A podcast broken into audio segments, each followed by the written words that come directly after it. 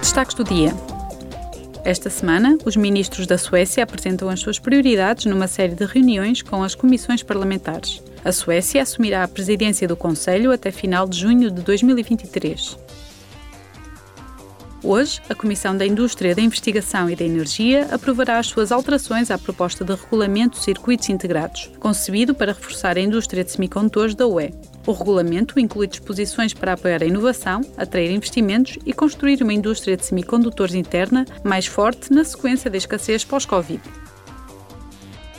Ainda hoje, graças a uma iniciativa bem-sucedida de cidadania europeia intitulada Salvar as Abelhas e os Agricultores, rumo a uma agricultura amiga das abelhas para um ambiente saudável, a Comissão do Ambiente, da Saúde Pública e da Segurança Alimentar e a Comissão da Agricultura e do Desenvolvimento Rural organizam uma audição pública com os organizadores da iniciativa. As propostas consistem em eliminar progressivamente os pesticidas sintéticos até 2035, restaurar a biodiversidade e apoiar os agricultores nesta transição.